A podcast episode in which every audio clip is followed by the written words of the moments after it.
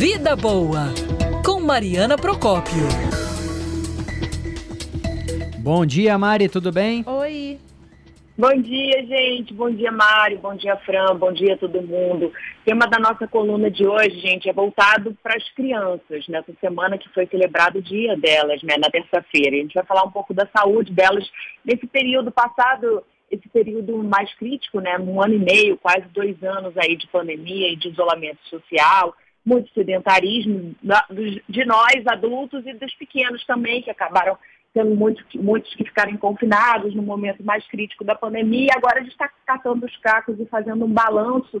É, a gente olha para eles, para esses pequenos, para as consequências é, desse período. Embora os pequenos não tenham sido os mais atingidos fisicamente pela questão da Covid aqui, há casos, mas foram raros, eles também sofreram graves consequências. E quem explica para a gente é o pediatra Daniel Becker, tem referência nesse tema, é, tem uma longa história e jornada de estudos voltados para a questão infantil também e desenvolveu agora é, uma legião de seguidores entre os pais, muitos pais seguir no Instagram. E ele fala um pouquinho dessas consequências, gente. De forma geral, a criança não foi um grupo atingido em cheio pela Covid, como os idosos, como as pessoas com comorbidade. Ao contrário, elas foram poupadas pela pandemia na sua na, na questão doença mas, por outro lado, elas foram muito atingidas na questão, ah, digamos assim, do estresse tóxico que a pandemia causou na gente. As crianças foram, aí sim, as vítimas preferenciais. É, esse estresse tóxico, os médicos explicam que as crianças são como uma esponja, quem é pai, Mário sabe bem disso, quem é mãe, quem convive com criança mesmo, sem ser pai ou mãe responsável, sabe que a esponja absorve isso então, houve um convívio excessivo com os pais, pode parecer até é, é, contraditório o que eu estou falando, mas aquela coisa é, excessiva, o médico explica isso.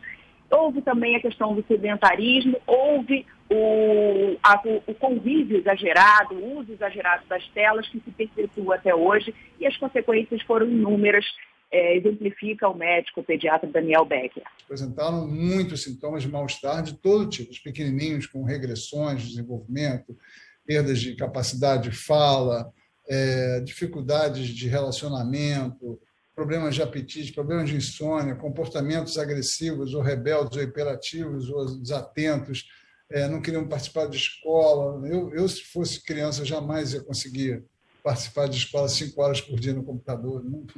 Eu acho uma loucura isso. Pois é, o médico fala da importância, ele falou do, do, do, retorno híbrido, do desafio, da importância desse retorno presencial, mesmo agora. Muitos pais que estão ouvindo a gente, é, as, as, escolas, a maioria das escolas está em híbrido, algumas até acabaram com o híbrido, estão só presencial, poucas continuam apenas no híbrido. E quando você tem nessa forma de híbrido e de presencial, muitos, eu já ouvi de alguns amigos, devem ficar na dúvida, né? Será que é o retorno? Agora já está no fim do ano, vou deixar como é que está. O médico fala não, da importância, mesmo esses dois meses, um mês e meio que que falta, da importância de voltar para o ensino presencial, agora nesse momento que a gente tem a vacinação mais avançada, exatamente por conta dessas outras consequências que ele enumerou agora das crianças. E o que mais pode ser feito, além dessa tentativa de você voltar? Buscar o ar livre, se mexer. O pediatra explica que a orientação é que a criança tenha pelo menos 60 minutos de atividade física intensa por dia. A maioria não tem nem isso por aqui, mas é importante tentar resgatar isso, resgatando os espaços ao ar livre e também a prática de atividade física. Ele explica um pouco quais ele indica nesse momento. Crianças menores, aí, cinco, sabe, crianças até 5, 6 anos, precisam brincar nas praças, nas parques, nas praias, etc. Crianças maiores já podem fazer atividade? Sim, podem, de preferência, atividade ao ar livre. De preferência, atividades que não tenham contato muito próximo. Por exemplo, luta. Luta não, há, não é indicado, na minha opinião é, ou esportes individuais, tipo natação, tênis, esporte com mais distanciamento, como voleibol, ou mesmo futebol. Né? Se conseguir jogar de máscara, de uma, pelo menos uma máscara de pano, quanto melhor, é, mas ao ar livre de novo, mesmo com o futebol, o risco é muito baixo. Mari, ontem a Bianca voltou à natação, porque estava um tempo meio Ai. chuvoso, meio frio, aí já esquentou. E ela voltou a acordar cedo, 6 horas da manhã. Sabe que o apetite melhorou, que ela estava almoçando mal, porque eh, tomava café da manhã tarde, aí acordou cedo. Na hora do almoço, não deixou nadinha, porque eu vou lá e sempre como a sobrinha, né? Porque eu falo para ela, papai vai comer, mas você tem que de deixar tudinho, o prato limpinho, porque tem muita gente que tá passando fome.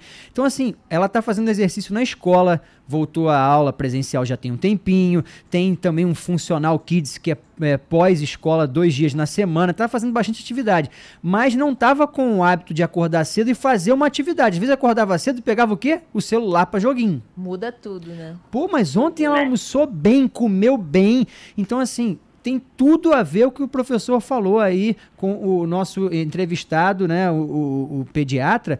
Impressionante, o, Mário, como eu me identifiquei agora nessa última fala dele.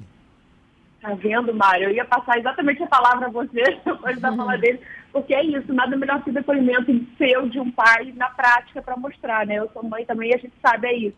É levantar ou ligar a televisão ou pegar o celular não é só com a gente, com todo mundo isso. Então, é quando a gente né, leva esses pequenos para a rua, se mexe, pratica um esporte, a Bianca na natação, enfim, qual, ele falou, é brincar, gente, é ir para uma praça se não tiver um esporte, é, é, é, o ar livre, o médico até falou um pouquinho dessa questão que está sendo discutida de abolir mais para frente o uso de máscara na prática ao ar livre.